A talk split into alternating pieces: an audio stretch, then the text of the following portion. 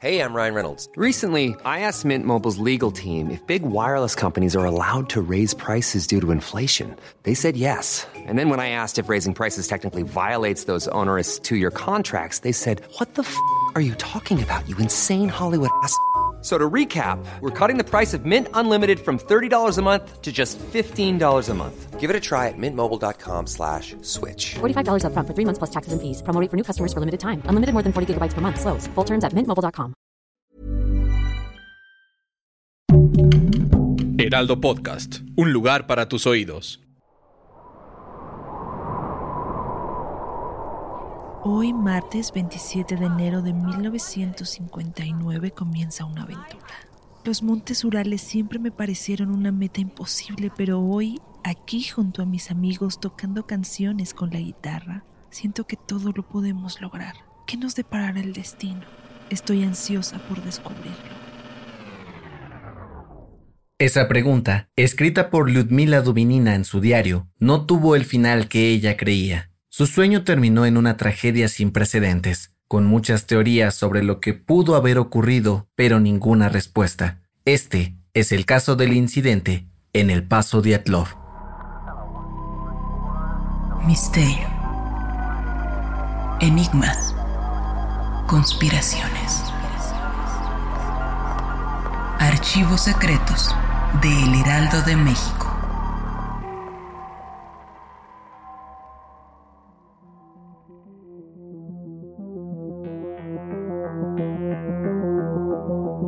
Hasta la fecha, muchas teorías rodean el caso del paso de Atlov.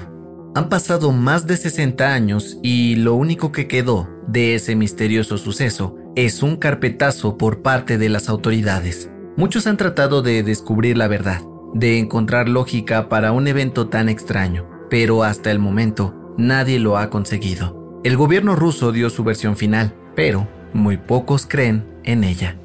El tiempo parece haber congelado las esperanzas de encontrar la verdad detrás de la muerte de nueve excursionistas en los Montes Urales, pero no su memoria, que sin saberlo aún mantiene viva la duda sobre una de las historias más oscuras de la extinta Unión Soviética.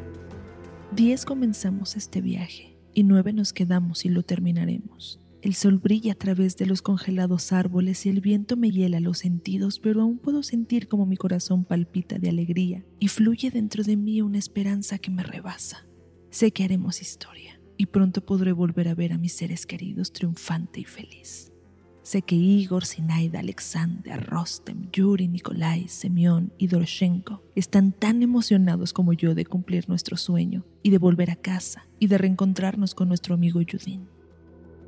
Era el año de 1959. Diez jóvenes se reunieron para hacer un viaje a los Montes Urales, en Siberia, que comenzó como una gran aventura, pero terminó de la peor manera. Su sueño era escalar la gran montaña Gora Otorten, cuyo nombre significa montaña con vientos remolinos, en la lengua indígena local, el Mansi. Aunque también existe el rumor de que aquella montaña es conocida como la montaña de la muerte.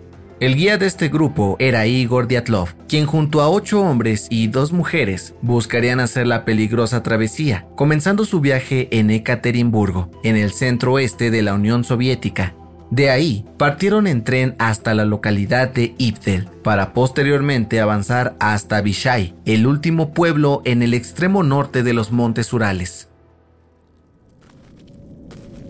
Su viaje parecía ir bien, habían planeado una ruta y hasta tenían dónde quedarse, pero nadie se imaginaba lo que la vida les tenía planeado. Alrededor de 190 millas era lo que estos 20 añeros querían recorrer para poder obtener el certificado de clase 3, el nivel más alto en la escala de montañistas de fondo. El clima al que se enfrentaban en aquellos días era de menos 30 grados, pero ni eso pudo detenerlos. Su expedición comenzó normal. Incluso se retrataron para conservar un recuerdo de aquella aventura y revivirlo en un futuro sin saber que todo cambiaría en un abrir y cerrar de ojos. El ambiente esperanzador se opacó poco después cuando Yuri Yudin, de 22 años, uno de los integrantes más jóvenes del grupo, abandonó la expedición tras presentar algunas complicaciones de salud. ¿Acaso se trataba del destino, salvándolo de lo que sucedería después? Los nueve integrantes restantes le desearon a su compañero pronta recuperación y decidieron continuar la travesía. Yuri fue el único sobreviviente de aquel grupo. Aún busca una respuesta a lo que sucedió a sus compañeros. Tanto dolor ha guardado por años que él mismo ha asegurado que si pudiera preguntarle algo a Dios, sería ¿qué les pasó a mis amigos? Los días pasaron Igor Diatlov, el guía de la expedición, había acordado avisar al Instituto Politécnico de los Urales una vez concluida la expedición, para que las familias de todos estuvieran más tranquilas. El viaje había comenzado el 27 de enero, pero llegado el 20 de febrero del mismo año, no había señales de ninguno de ellos. Fue ahí que comenzó el verdadero terror. Tenemos que encontrarlos. El instituto tiene que ayudarnos. Unos días de retraso en avisar es normal, pero esto ya no lo es. Por favor, ayúdenos. La búsqueda inició. Los familiares de aquellos jóvenes lograron que el IPU comenzara una expedición de rescate lo más rápido posible, con la esperanza de encontrarlos vivos. Pero, lo que encontrarían después aquellos primeros rescatistas, nadie podría haberlo imaginado. Algunos miembros del grupo de búsqueda hallaron la casa de campaña donde al parecer habían estado los excursionistas. Se encontraba rasgada de adentro hacia afuera, lo que hizo suponer al equipo de rescate que intentaron huir de algo o alguien, pues al parecer cortaron la tela para salir lo más rápido posible. Algunos platos con comida permanecían ahí, y las huellas profundas y cercanas a la tienda indicaban que se habían dispersado para intentar salvarse de aquello que terminó por arrebatarles la vida. La escalofriante escena hizo al primer grupo de rescatistas volver a la base para informar sobre su hallazgo y traer más ayuda para así encontrar con o sin vida a los jóvenes. Al volver a la zona para continuar con la búsqueda, todo se volvió más extraño. Los cuerpos de Sinaida Kolmogorova e Igor, el guía, fueron hallados. Ella parecía haber muerto intentando regresar a la tienda, y el cuerpo de él permanecía congelado, aferrado a las ramas de un árbol. Poco después, el cuerpo de Rustem Slobodin fue encontrado. Era el único que conservaba toda su ropa, pero su reloj se había detenido de manera misteriosa a las 8.45 exactamente. La búsqueda siguió y tres meses después hallaron en un barranco los cuerpos de los excursionistas restantes, Alexander Kolevatov, Nikolai, Lyudmila Dominina y Semyon Solotariov. A algunos de ellos los hallaron con fracturas de cráneo, sin globos oculares y con fracturas de costilla. Otros tenían las rodillas rotas y a uno le hacía falta la lengua. La primera suposición respecto a su muerte fue que una avalancha acabó con sus vidas, pero When you're ready to pop the question, the last thing you want to do is second guess the ring. At Bluenile.com, you can design a one of a kind ring with the ease and convenience of shopping online. Choose your diamond and setting. When you find the one, you'll get it delivered right to your door. Go to Bluenile.com and use promo code LISTEN to get $50 off your purchase of $500 or more. That's code LISTEN at Bluenile.com for $50 off your purchase. Bluenile.com code LISTEN. ¿Fue así? ¿Qué les pasó? Una avalancha no pudo hacerles todo esto. Si su apariencia no es normal, entonces no murieron por hipotermia. Hay algo que no cuadra. Solo queremos la verdad. ¿Qué fue lo que ocurrió en aquella montaña? Las investigaciones sobre el caso comenzaron a tomar distintos caminos y un sinfín de teorías sobre lo que pudo haberles ocurrido al grupo de Igor Diatlov empezaron a surgir.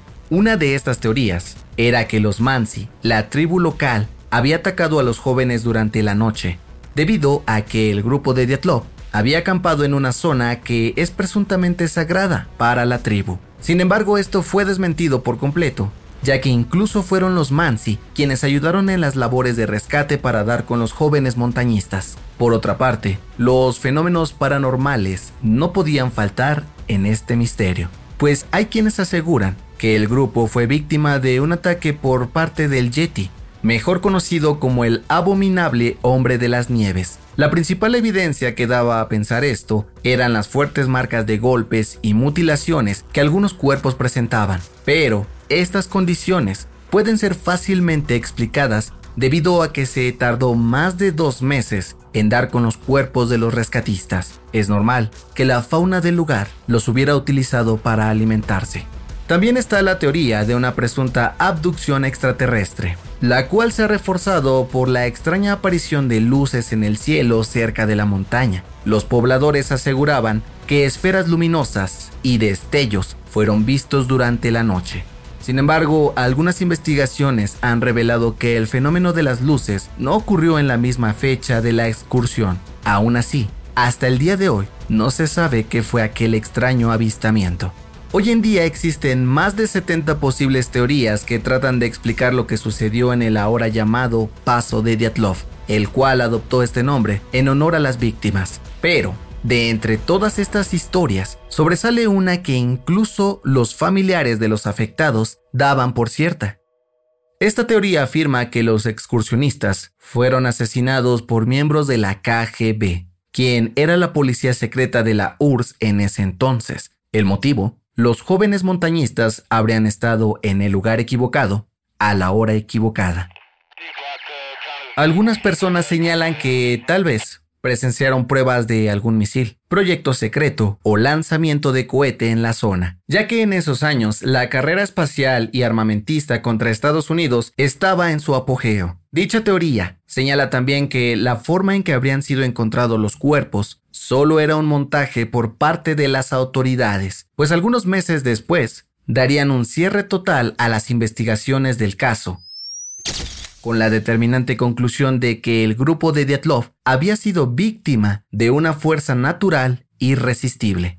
A esto se suma que Lev Ivanov, primer investigador del caso, afirmó en su diario de trabajo que en aquellos años las autoridades prohibieron el acceso al lugar de los hechos y establecieron una prohibición para evitar la caza de animales e ingerir agua de aquella zona y hasta la fecha se desconoce el motivo.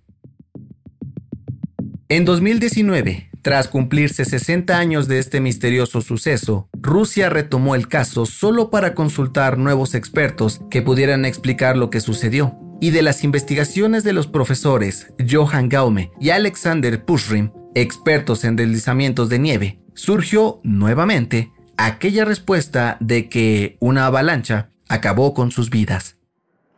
Las condiciones climáticas y ambientales de ese momento habían contribuido a un derrumbe que obligó a los excursionistas a huir del lugar y fallecer en el intento de evitarla.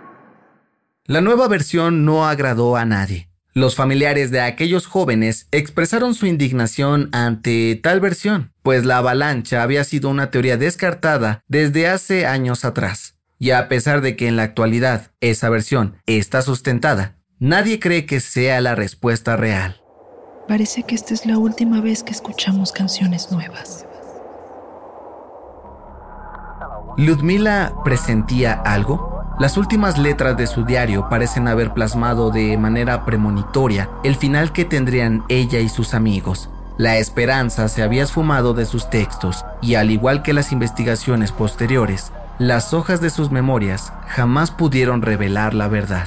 ¿Cuál de todas estas teorías puede explicar lo sucedido en 1959? Una de ellas es la correcta o no estamos ni cerca de saberlo. Quizá el paso de Atló seguirá siendo una incógnita y lo único que quede para la eternidad sea recordar con nostalgia a aquellos montañistas que en busca de cumplir un sueño se convirtieron en uno de los más grandes misterios de la humanidad.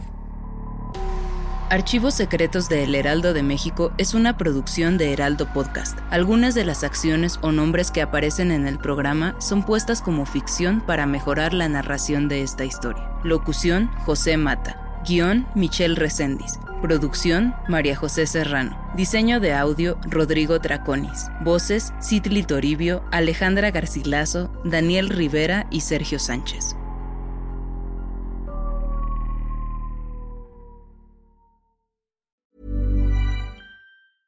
Hey, it's Paige DeSorbo from Giggly Squad. High quality fashion without the price tag. Say hello to Quince. I'm snagging high-end essentials like cozy cashmere sweaters, sleek leather jackets, fine jewelry, and so much more. With Quince being 50 to 80% less than similar brands And they partner with factories that prioritize safe, ethical, and responsible manufacturing. I love that. Luxury quality within reach. Go to quince.com slash style to get free shipping and 365 day returns on your next order. Quince.com slash style.